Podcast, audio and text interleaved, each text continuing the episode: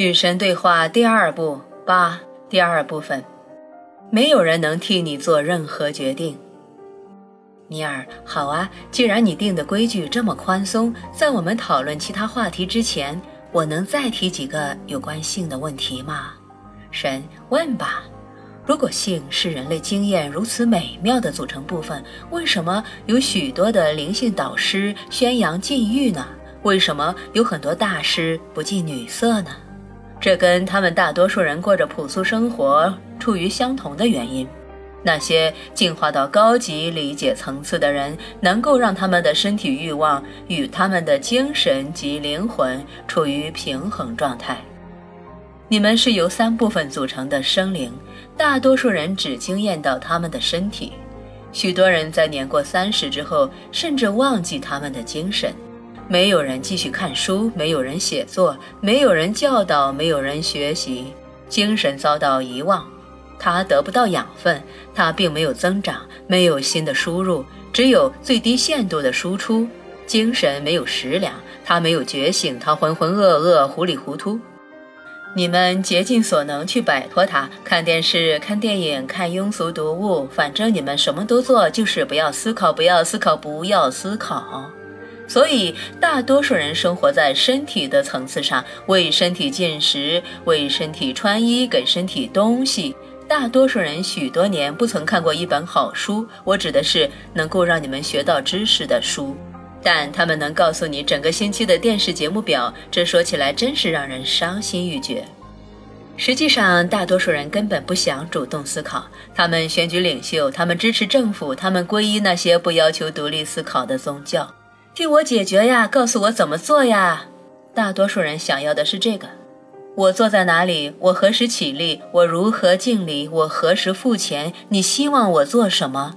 规矩是什么？哪些我不能做？告诉我，告诉我，告诉我吧！只要有人告诉我，我就会去做。然后他们心生怨恨，大失所望。他们遵守所有的规矩，他们依照别人的吩咐去做。到底怎么回事啊？生活何时变得心酸？它何以会支离破碎？当你抛弃你的精神，你拥有的最伟大的创造性工具时，你的生活就变得支离破碎。是时候重新和你的精神交朋友了，与他作伴吧，他是那么孤单；为他进食吧，他是那么饥饿。有些人，少数人明白你们拥有身体和精神，这些人将他们的精神照顾得很好。可是，即使是这样尊重精神和各种精神事物的人，顶多也只能运用精神十分之一的能力，而且能用这么多的人还是少数。如果你们知道你们的精神能够做些什么，你们将会永不停止地利用它的功能和它的力量。假如说懂得如何在身体和精神之间平衡生活的人为数不多，那么明白你们是由三部分身体、精神、灵魂组成的生灵的人，则是凤毛麟角。然而，你们是三位一体的生灵。你们不仅仅是你们的身体，也不仅仅是身体加上精神。你有喂养你的灵魂吗？你曾经注意过它吗？你是在治疗它，还是在伤害它？你是在成长，还是在凋零？你是在扩张，还是在萎缩？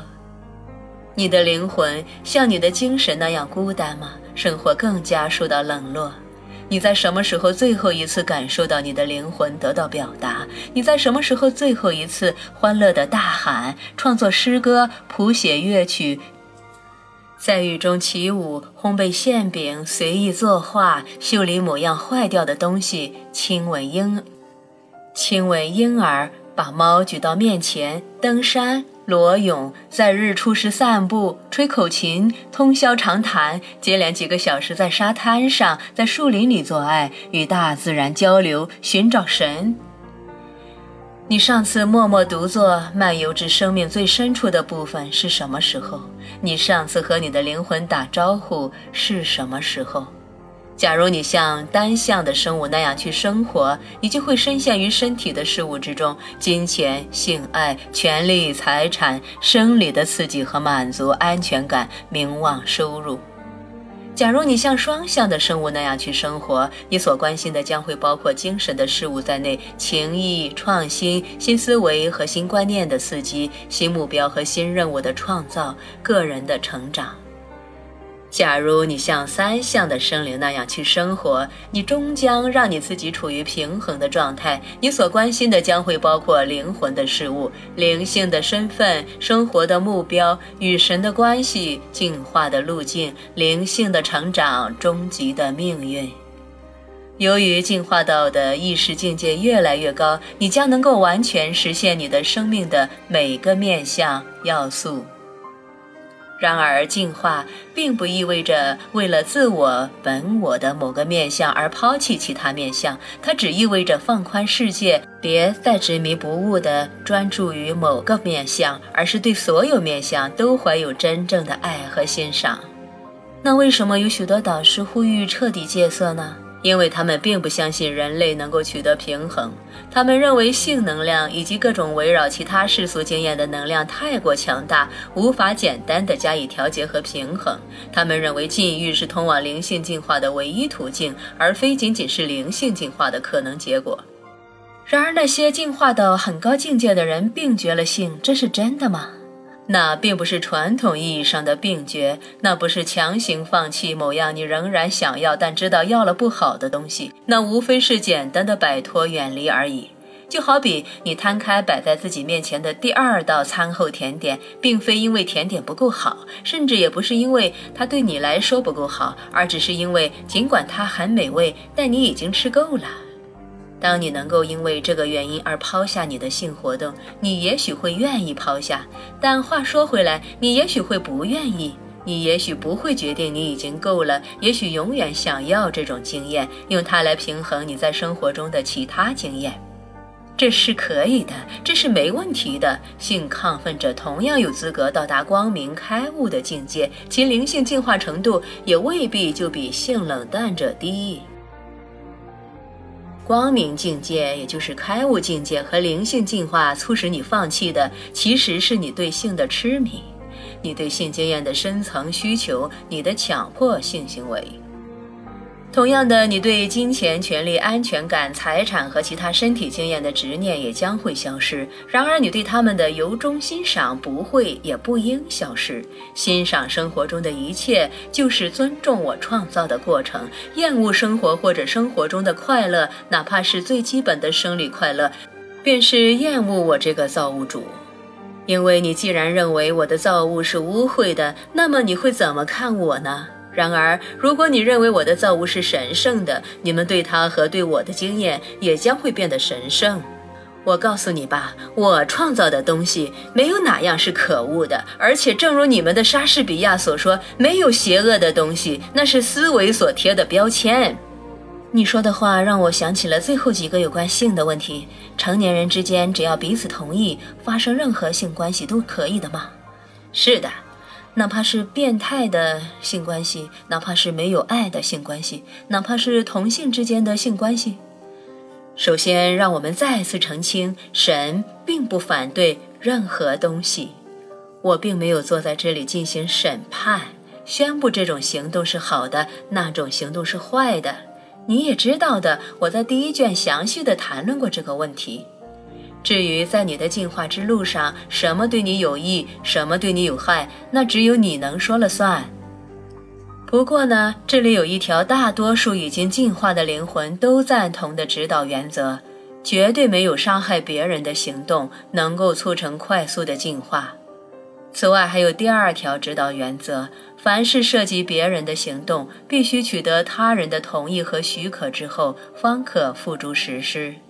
现在，让我们利用这些指导原则来解答你刚才提出的问题：变态的性关系，如果它没有伤害任何人，而且是在所有人的同意之下发生的，谁又有理由来说它是错呢？没有爱的性关系，自有时间伊始，为性而性的话题一直争论不休。每当我听到这个问题，我通常会想：我愿意在某天走进一个挤满人的房间，然后说：“这里有人从来不曾在深沉而漫长、专一而持久的爱情关系之外发生过性行为吗？有的话，请举手。”我不妨告诉你吧，任何没有爱的东西，都不是通往神的最快捷路径。不管是没有爱的性关系，还是没有爱的意大利面条或肉丸，如果你准备了盛宴吃它的时候却没有怀着爱，你就会错过这次经验中最非凡的部分。错过这个是错的吗？在这里，错仍然不是有效的形容词。考虑到你们想要的是尽可能快的进化到更高的灵性境界，不利更为贴切一些。同性之间的性关系，非常多的人想说我是反对同性之间的性生活或者性行为的。然而我并不做评判，要当同性恋还是异性恋，那是你们自己的事情。人们想要我对所有事情做出各种各样的价值判断，而我总是扫他们的兴。我不会像他们那样做出审判。这句话会让那些宣称我是审判之源的人感到特别不爽。我确实看到这种现象。从前，人们认为不同种族之间的通婚非但是不值得提倡的，而且还是违背神的法条的。令人吃惊的是，时至今日，仍有人这么想。当时，他们用圣经来佐证他们的看法，而现在，他们同样拿着圣经来支持他们对同性恋的质疑。你是说，不同种族的人可以通婚吗？这个问题很荒唐。不过，那些言之凿凿地否定这个问题的人更加荒唐。对同性恋的质疑也很荒唐吗？这你说了算，我不会对这个问题或者其他任何问题做出评判。我知道你们是希望我做的，那会让你们的生活轻松很多。没有要做的决定，无需左右为难，什么事情都为你们定好了，除了服从，什么都不用去做。这不怎么像人生，至少就创造性和自我实现而言是这样的。那管他的，反正也没有压力。